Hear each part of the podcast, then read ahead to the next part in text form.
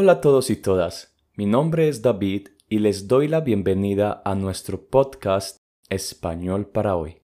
En nuestro segundo episodio quiero hablarles de mi idioma, es decir, del español, uno de los idiomas más importantes del mundo. Finalmente, les hablaré del origen de los días de la semana. Aprenderás información muy curiosa e interesante sobre el significado de estos días. ¿Están listos y listas? Comencemos. ¿Sabías que el español es el segundo idioma más hablado del mundo como lengua materna, con más de 400 millones de hablantes nativos? ¿También sabías que el país en donde más se habla dicho idioma es México, con más de 120 millones de habitantes, y después de este, los Estados Unidos. De hecho, varios estudios aseguran que los Estados Unidos se convertirá en el país con más hispanohablantes en el año 2060. Todavía debemos esperar varios años para poder confirmar esta teoría. El español es el idioma oficial de más de 20 países, lo cual lo convierte en una de las lenguas más importantes hoy en día a nivel mundial. 18 de esos países están en América Latina, uno en Europa. ¿Sabes cuál? España, por supuesto. Y sorprendentemente, un país del continente africano tiene como lengua oficial el español. Ese país es Guinea Ecuatorial. Además, el español es uno de los seis idiomas oficiales de la ONU, la Organización de las Naciones Unidas. Los otros cinco idiomas oficiales de la ONU son el inglés, el ruso, el árabe el alemán y el francés. Hablemos sobre un poco de historia de este hermoso idioma. En el siglo II a.C., los romanos llegaron a la península ibérica, donde se encuentra hoy España y Portugal. Pero en ese entonces el imperio romano llamaba dicha península con el nombre de Hispania. H I S P A N I A. Hispania. Los romanos trajeron su civilización más avanzada, sus costumbres y su lengua, es decir, el latín. Pero no el latín clásico de las personas educadas o intelectuales, sino el latín vulgar, lengua que utilizaban los soldados y la gente normal. Y es a partir de ese momento que el español nace y comienza su evolución hasta convertirse en el idioma que hoy hablamos. El español, a lo largo de su historia, ha tenido la influencia de varios idiomas, y me gustaría compartirte unos datos muy interesantes sobre la composición del léxico de este maravilloso idioma. Ah, acabas de escuchar la palabra léxico, que significa el conjunto de palabras que constituyen una lengua. Como bien sabemos, el latín es la madre o el padre del español, por lo cual el 70% de las palabras que usamos vienen de ahí. Por ejemplo, la palabra agua en latín se dice aqua y estadio en latín se dice stadium. El 10% de las palabras son de origen griego. Me imagino que Zeus debe sentirse orgulloso. Algunos ejemplos de palabras que vienen de esta lengua son filosofía, cuyo significado es el amor a la sabiduría, y biología, el cual es el estudio de la vida. increíblemente, 8% de las palabras del español vienen del árabe. Esto se debe a que en el siglo VIII el imperio musulmán invadió la zona donde hoy se encuentra España, y por esta razón usamos palabras de origen árabe. ¿Algunos ejemplos? Ajedrez, guitarra, alfombra, alcalde y ojalá. Sin duda, una palabra que usamos mucho en nuestro día a día. Ojalá sea fin de semana rápido.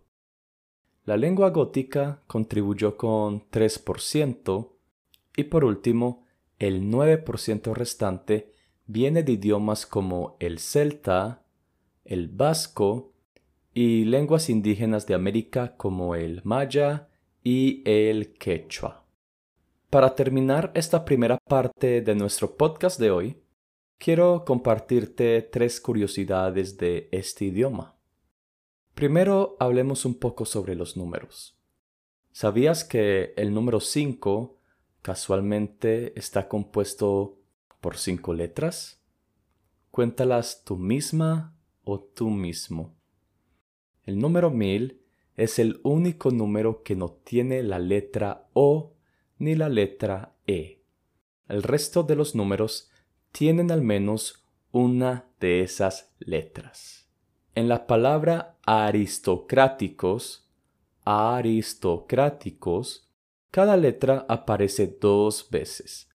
Y finalmente, la palabra reconocer se lee igual de izquierda a derecha y de derecha a izquierda. Sin duda alguna, el español es un idioma lleno de historia y sorpresas por descubrir. Una semana está compuesta por siete días.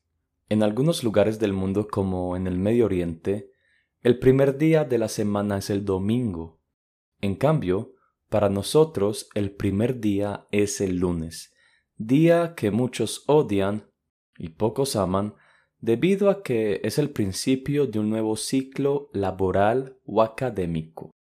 El día más esperado por todos es el viernes, ya que es el último día de la semana y pueden dejar a un lado sus actividades rutinarias.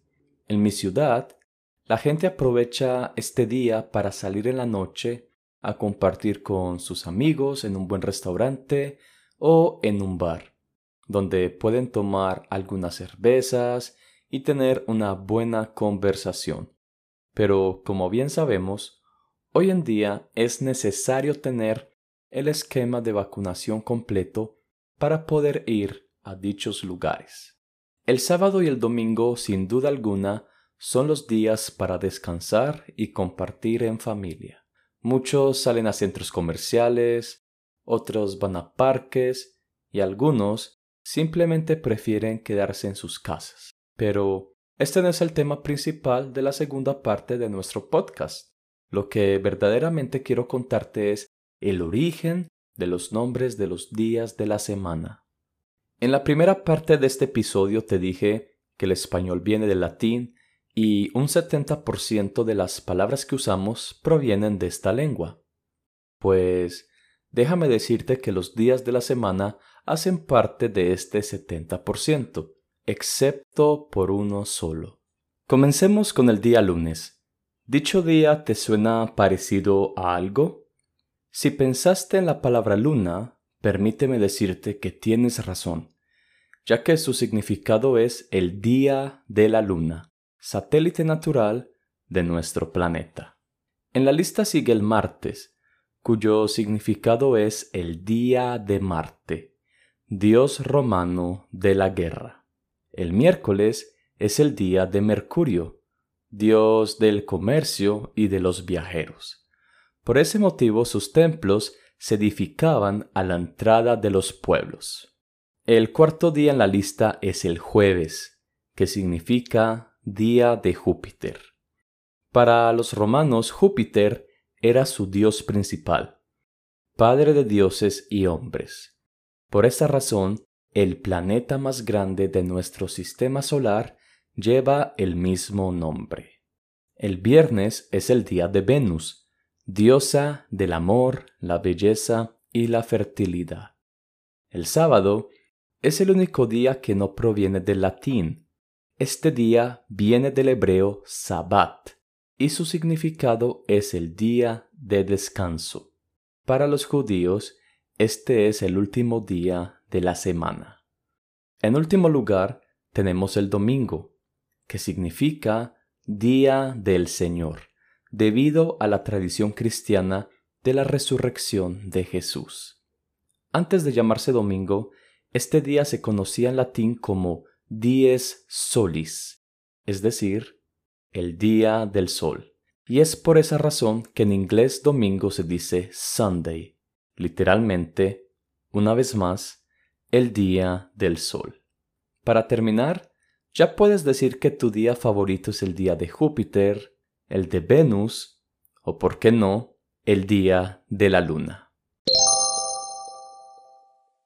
Queridos amigos y amigas, esto es todo por hoy. Espero que hayan aprendido mucho y disfrutado los dos temas del día. Al final de la transcripción les voy a dejar un link para que vean un video muy interesante sobre la historia del español. Los invito a que escriban sus comentarios o sugerencias para nuestros próximos episodios al correo espanolparahoy.gmail.com y también puedes escribirme para que te envíe la transcripción del podcast de hoy. Nos vemos pronto en un nuevo episodio de Español para hoy. Muchas gracias por escucharme. Hasta luego.